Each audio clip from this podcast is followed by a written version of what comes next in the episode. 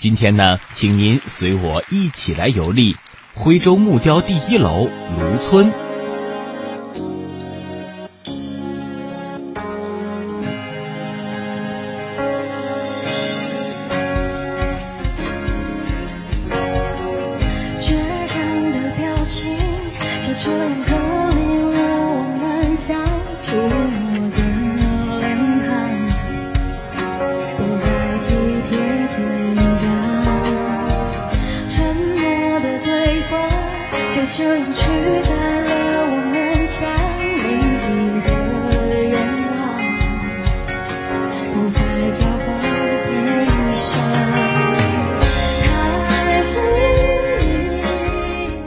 卢村呐，在宏村北面约一公里处。这个村落呀，因为拥有徽州最好的木雕楼至成堂而闻名，堪称啊是第一木雕楼的至成堂。整栋楼的门窗、梁柱、栏杆、栏板，全部啊都雕满了花鸟鱼虫，风景典故。每当晴朗的天气，空气当中点点的晨屑逆着金色的阳光。在暗色的木雕背景当中，是轻舞飘落，构成了一种绝妙的瞬间。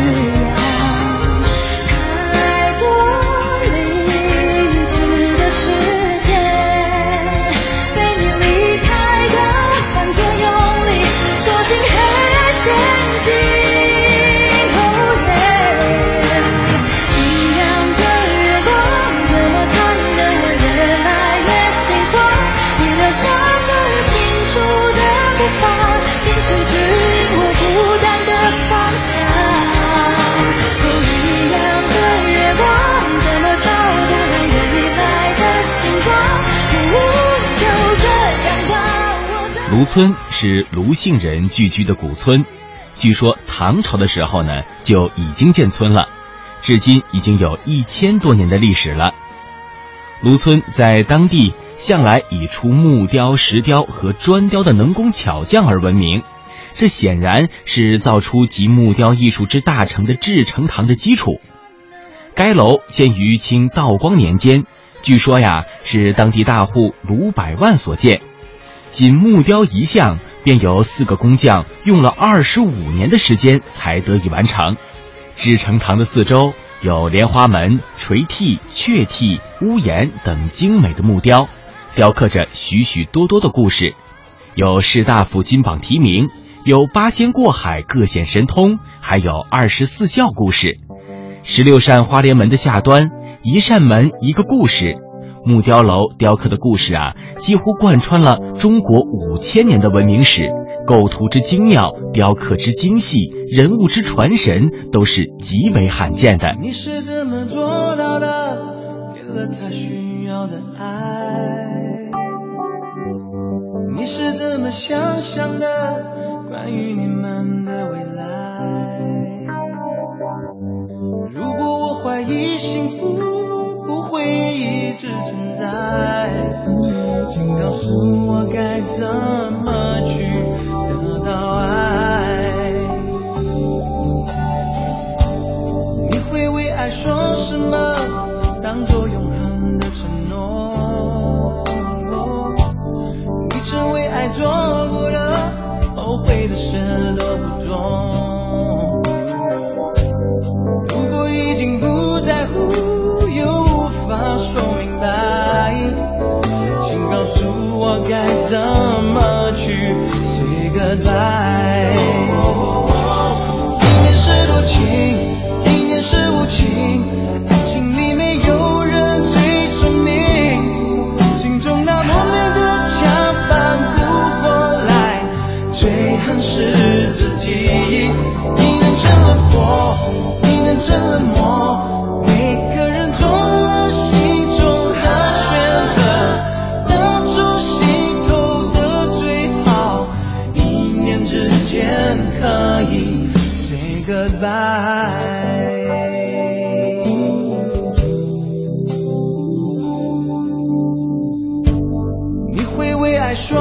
什么当做永恒的承诺？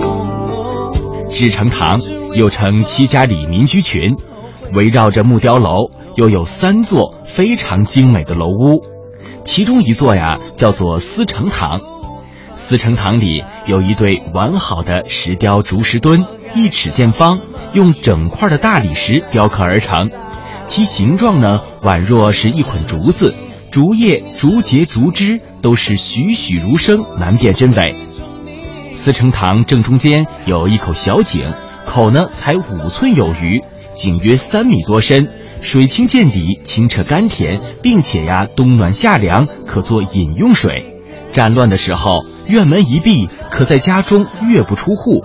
思成堂当中啊，保存有完好的花雕大床，更有清道光年间的玻璃房，当时啊，可以称得作是华丽罕见之物了。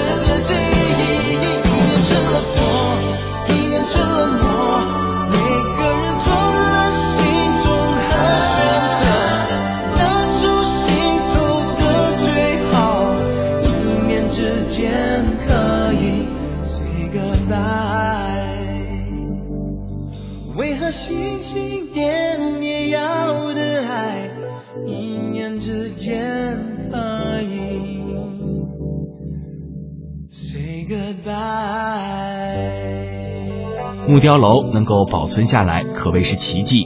当年呢，为了使木雕楼免遭破坏，有人将精彩之处用泥巴封住，但四周的雕刻呢，依然有不少被毁坏。据说呀，张艺谋拍《菊豆》的时候呢，曾悄悄的来木雕楼选景，见后呢是赞叹不已。因徽州版画而出名的画家应天齐与韩再芬合作的黄梅剧《徽州女人》，曾在木雕楼当中留下了重重的一笔。在这个卢村当中，基本呢是没有什么正规的餐厅的，只有啊相当简陋的家庭式的旅馆可以安排住宿。其实呢，这个卢村呢离我们的宏村并不远，如果您要住宿的话呢，不妨是去宏村考虑一下。我每天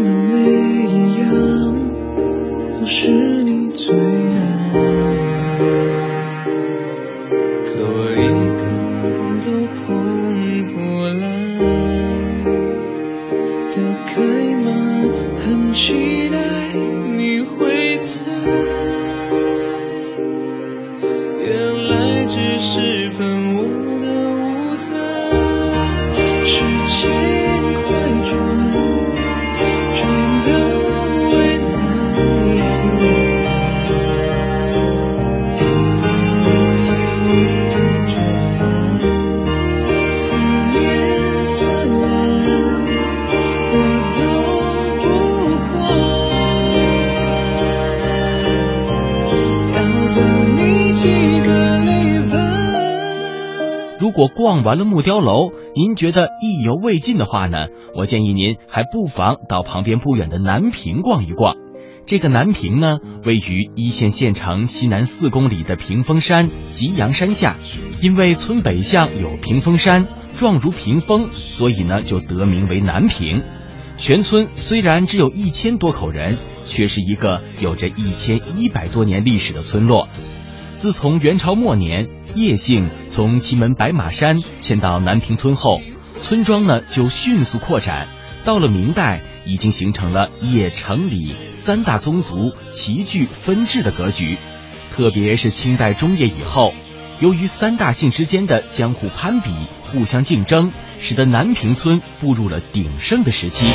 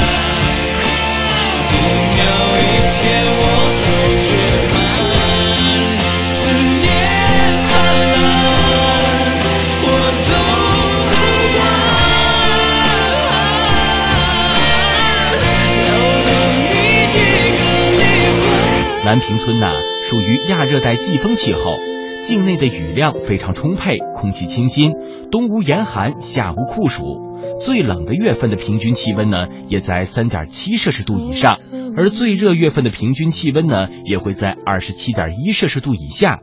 四季呢，清溪回流，山清水绿，是观光和避暑的好地方。南坪村的建筑呢，是高墙深巷，纵横交错。游客进村，在长短不一、拐弯抹角的巷子当中行走啊，是犹如进入了迷宫。村中呢，至今仍然保存着有相当规模的宗祠、支祠和家祠。在一条约两百米的轴线上，就有八座代表着宗族势力的祠堂。有全族的宗祠，也有分支的支祠，还有一户或几户的家祠。宗祠宏伟，家祠玲珑，形成了一组风格古雅的祠堂群。站在风中，感觉着你的气息，爱在蔓延，不是奇迹，有些不可思议，却那么清晰。醉了，醉了，醉得彻底。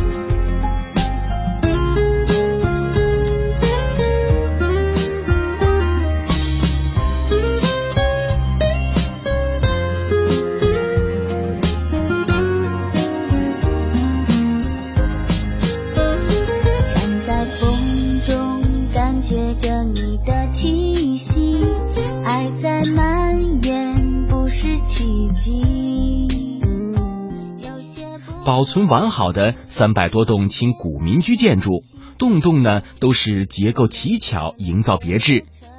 南平的祠堂群是徽派建筑艺术的陈列馆，也是游人了解中国古老宗法制度的一个博物馆。二十世纪九十年代初，由著名导演张艺谋执导的影片《菊豆》在南平村拍摄，促成了南平旅游业的起步。相继在该村拍摄的大转折、徽商等影片啊，不断的提高了南平的知名度。因此呢，南平啊也享有中国影视村的盛誉。南平呢被称为是迷宫式的村落，现在已经开发出了旭志堂，也就是老杨家的染房，还有奎光堂、上素堂、程家祠堂、李氏之祠、慎思堂、对心草堂、梅园、半春园、雷祖殿、文昌阁、万松林、静夜山房、冰林阁、南薰别墅、菊豆药铺、天才庵、三元井、小洋楼等二十多处景点呢。说到这个宗祠啊，咱们就来说一说这个叶氏的宗祠旭志堂。这个旭志堂呢，位于南屏村的中心，始建于明朝成化年间，坐东朝西。占地近两千平方米，大门两侧有一对用一线青石精雕细刻的石狮子，非常的威严。祠堂呢，共有八十根粗大的圆柱支撑，分为上中下三进大厅，大厅为享厅，中厅为四厅，下厅呢则是吹奏古乐的地方，也可以搭台演戏。祠堂右侧的墙壁上啊，还有一些当年在此拍摄菊豆时候的剧照。游览完了叶氏宗祠旭志堂，我们不妨啊再去半春园看看。这个半春园呢，位于村庄的上首，又名啊叫做梅园，建于清朝的光绪年间，是村中富商叶自章为子女读书时而建造的私塾庭院。院内呢有三间大的书房以及半月形的庭院，这让去过的人呐都非常的羡慕那个时候在这里面读书的小孩子们。迷上了咖啡，有时伤悲，却不再流泪。依然爱玫瑰，却不再暧昧。Maybe 这种感觉是真的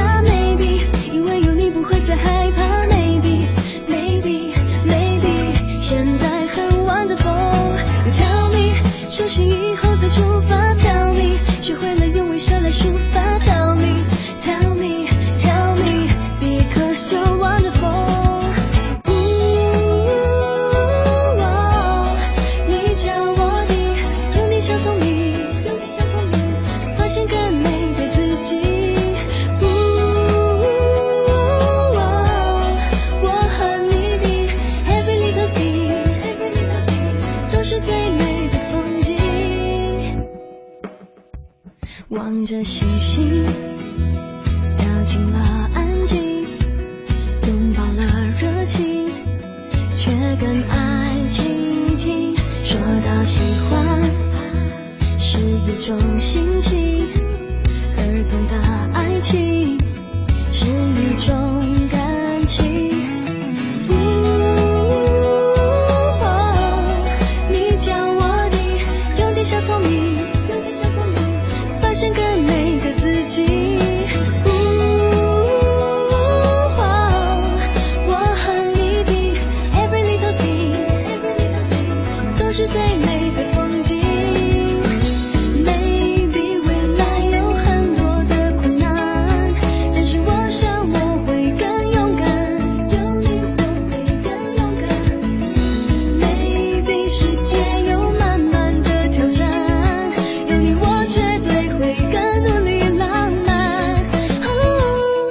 见周围的景点众多，有时间呢，不妨是多停留几天。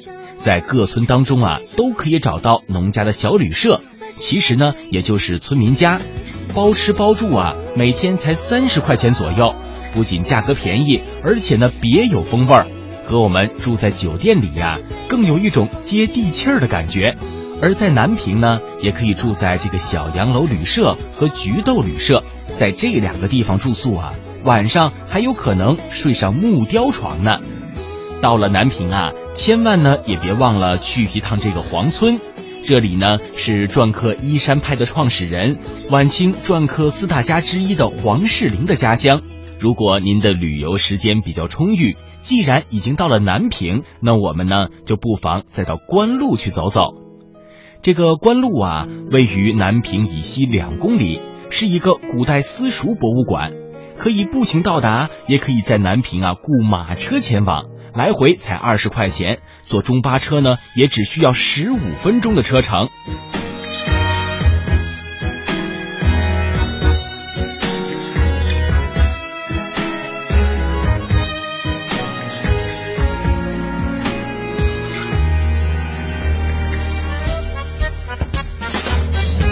难道还要我叫好，为你一？转身的曼妙。难道是我的臂弯不够轻巧？难道我想给你爱，而你却想要个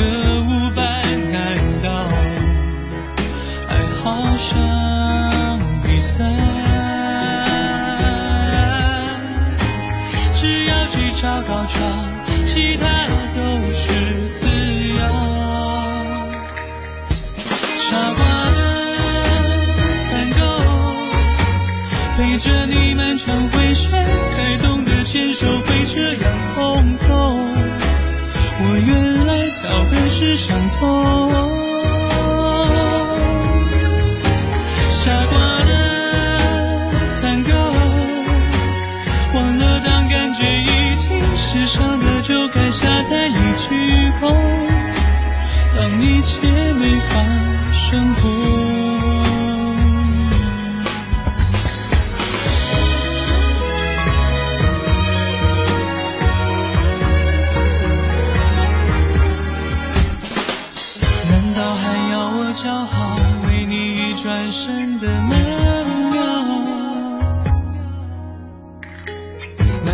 是我的臂弯不够轻巧？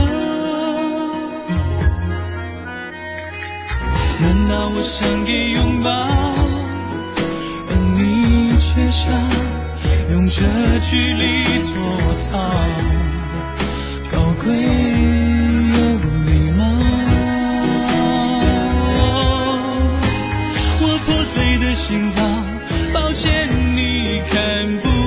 关路呢，地处安徽省一线武亭山路西武岭角，因为西武岭有西武雄关之称，所以呢，该村就以雄关之东路而得名。关路呢，是一线古时聚族而居的又一个大村落了。汪姓的族人自宋代开始啊，就在这块土地上繁衍生息了近千年。清朝中叶，汪氏在沿江一带经商发财，又回到老家大兴土木，使得村庄的整体面貌发生了巨大的变化。在关路村，体现了徽商一商一儒特色的建筑呢是比比皆是。进入村中，简直啊就像进入到了一个中国古代私塾文化博物馆。这个关路村呐、有一片粉墙青瓦、鳞次栉比的古建筑群，其中最为引人注目的八栋呢，为关路村的核心建筑，被称为关路八家。其建筑自清顺治开始，前前后后共经历了两百多年的时间，共建有楼房十六栋、四合屋两栋、学堂厅和书斋各一栋，占地呢约有六千平方米，是一户汪姓徽商八个兄弟的住宅。八家相对独立为八个单元，每一个单元呢自成一体，各自有天井、厅堂、花园、小院儿。户户啊均有清一色的铁皮大门和莲花小门，在相连两间的过道的地方，门户呢是极为狭窄的，但过道中央却有宽敞的便厅，这使得屋楼上上下下皆有门户将其串联，又形成了一个整体。这汪氏后裔的八家古民宅，以清代著名的书画家汪曙故居武亭山居领首，自北向西依序为含远楼、无爱无庐书斋、春满庭、双桂书室、问渠书室、安雅书屋、荣西义安小书斋。室内装饰讲究，雕梁画栋、绘彩描金，设计呢也是十分的精巧。关路八家当中啊，还有一栋是这个汪氏的宗祠崇德堂，保存呢也算是基本完好。八家间原有一些回廊和木屑，现在呢已经损坏了，但是啊韵味犹在。在官路品长寿甘泉，吃粗茶淡饭，听民俗歌谣，充满着古朴鲜活的情趣。如果您最近有时间和假期，并且呢想放松心情，不妨啊是到我们今天提到的三个地方去。